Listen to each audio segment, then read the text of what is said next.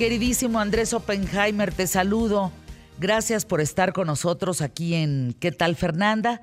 Platícanos de la reunión de estos 28 países en esta cumbre mundial sobre seguridad de la inteligencia artificial. Qué importante evento, Andrés.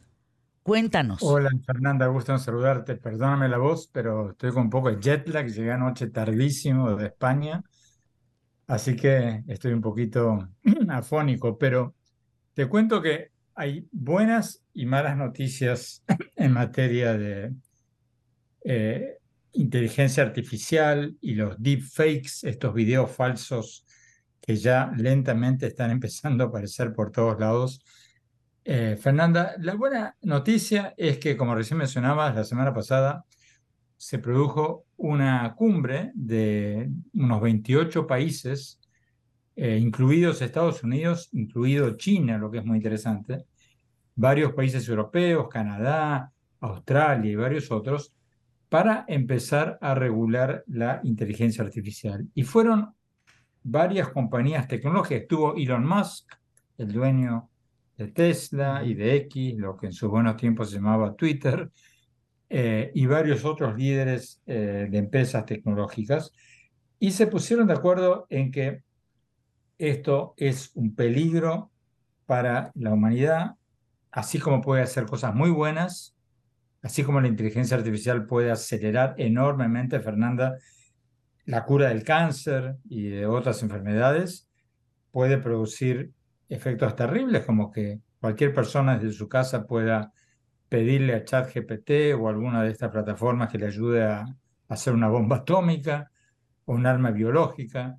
O sea, hay enormes peligros, sin descontar, por supuesto, los de las fake news y los videos falsos.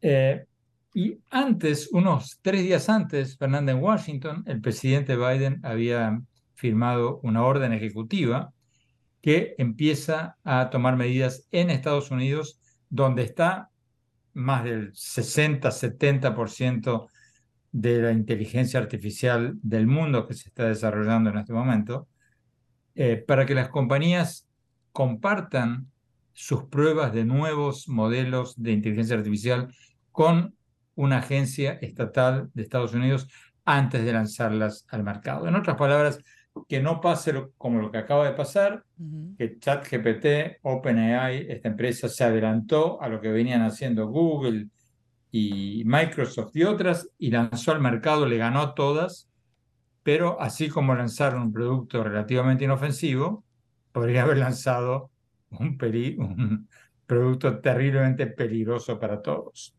La mala noticia, Fernanda, es que la tecnología avanza a pasos mucho más acelerados que estos esfuerzos por regularla. Porque fíjate que Biden en su decreto ejecutivo propone eh, o, establece un, un plazo de casi un año para establecer normas concretas para regular estas actividades. Bueno, en un año ya va a ser prácticamente después o a la par de las elecciones de Estados Unidos después de las elecciones de México y después de las elecciones de muchos otros países.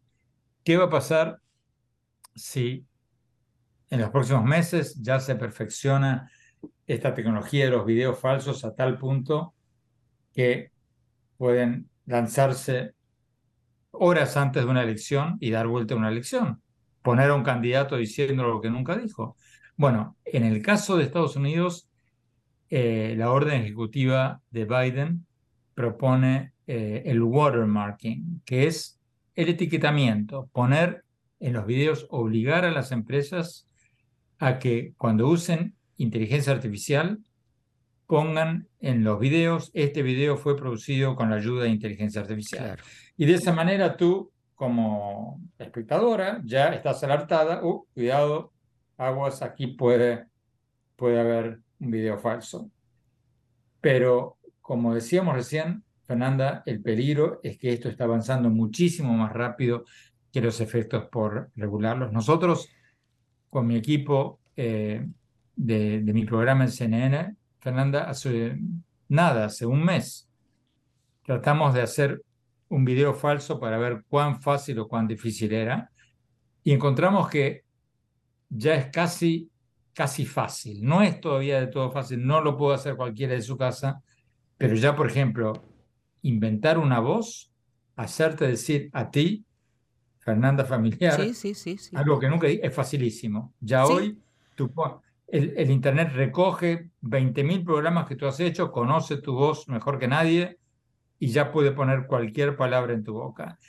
Y de ahí a ponerlo en vídeo, hay un paso cortísimo, ya hay programas que lo hacen, son, están medio verdes todavía, son medio artesanales, pero eso es una cuestión de semanas, Fernanda, meses a lo sumo.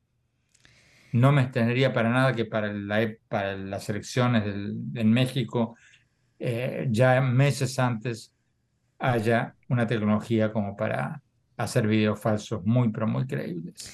Mira, de hecho aquí lo hemos comentado, hay una aplicación que nos la presentó Gonzalo Oliveros, donde tú ya puedes hacer esos videos de 24 segundos y ya los puedes hacer. Ya se crean videos con imágenes que no existen en el mundo, pero es un banco de imágenes que tú pides por una cascada y te aparece la cascada. Y son imágenes de cascadas que no existen en el mundo. Es, bueno, yo acabo de, como te terrorífico. Decía, Fernanda, acabo de regresar de España, donde un adolescente hace pocas semanas hizo videos de todas sus compañeritas de clase desnudas, o presuntamente desnudas, porque eran videos falsos, obviamente. Pero imagínate los estragos psicológicos que eso puede causar sobre todo entre los más jóvenes y entre las niñas más jóvenes. Pero eh, ese es uno de los peligros, Fernanda, que así como la tecnología avanza a pasos mucho más rápidos que la regulación, también la pregunta es qué va a pasar con las demás empresas que no sean parte de este acuerdo. Porque en este acuerdo participaron ocho de las principales empresas tecnológicas del mundo. Bueno, ¿y qué va a pasar con los cientos de competidoras más pequeñas que digan, yo aquí me hago un nombre, como se hizo ChatGPT hace a principios de año, y lanzo mi producto al mercado y bueno, después verá, me darán una palmadita en la mano, me darán un castigo verbal y ya, y ya me conoce todo el mundo. Eso es un peligro real. Y el otro peligro real, Fernanda, es qué pasa con los países que no están en esta lista. Tengo que buscarla eh, más eh, detalladamente, pero por lo que vi en los periódicos más importantes, por ejemplo, yo no vi a Rusia en esa lista de países que participaron en la cumbre en Gran Bretaña. Qué bárbaro. Fíjate, el dato que me están mandando es una locura, ¿eh?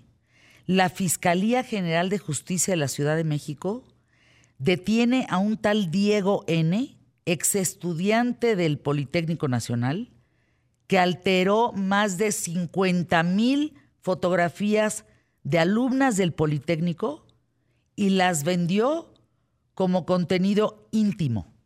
El arresto se llevó a cabo tras eh, completar y demás una orden de cateo en la alcaldía Álvaro Obregón. 50 mil imágenes alteradas, Andrés. Bueno, imagínate, Fernanda, lo que eso significa, porque hoy día, como lo hemos hablado hace pocas semanas eh, a propósito de, mi nuevo libro, Cómo salir del pozo, una de las grandes causas de infelicidad en el mundo y de descontento en el mundo hoy son las niñas, las niñas adolescentes. Hay una epidemia de depresión juvenil entre todos los jóvenes, pero sobre todo en las niñas, porque muchas se sienten disminuidas, porque sus compañeritas tienen 50 likes, me gusta, en su Instagram y ya tienen uno. Bueno, imagínate cuando surjan, se propaguen fotos trucadas de ese tipo, el daño psicológico que pueden causar sobre todo entre las niñas adolescentes. O sea, esto hay que regularlo, Fernanda, pero estos planes de, por ejemplo, la cumbre en Gran Bretaña, en Bletchley, que se hizo el jueves pasado, acordó hacer su próxima reunión en Corea del Sur en seis meses, Fernanda. Seis meses. O sea, de aquí a seis meses se van a causar unos estragos enormes con todo esto. Tendrían que haberlo hecho en seis horas, claro. en seis días, seis semanas a lo, a lo máximo. Pero seis meses No, no. me parece que se quedaron muy, pero muy cortos. Terrible noticia. Andrés, gracias por estar con nosotros. Una pregunta para respuesta de 30 segundos. ¿Se puede detener el desarrollo de la inteligencia artificial? No, Mm. no, ni hay que detenerlo porque puede tener efectos muy positivos, por ejemplo, para la cura para el cáncer, pero se puede regular. Así como se reguló la proliferación de armas nucleares, hay que regular la proliferación de inteligencia artificial. Te mando un abrazo, querido Andrés. Gracias por estar con nosotros. Alguien del público me escribe hace rato porque pregunté qué estaban leyendo. Es un chavo que se llama Miguel y me contesta cómo salir del pozo. Así es que yo te digo que vas para bestseller y alégale. Te mando un abrazo, Andrés. Gracias por estar aquí. Anuncios QTF y algo que vamos a escuchar a continuación que es muy preocupante. Volvemos.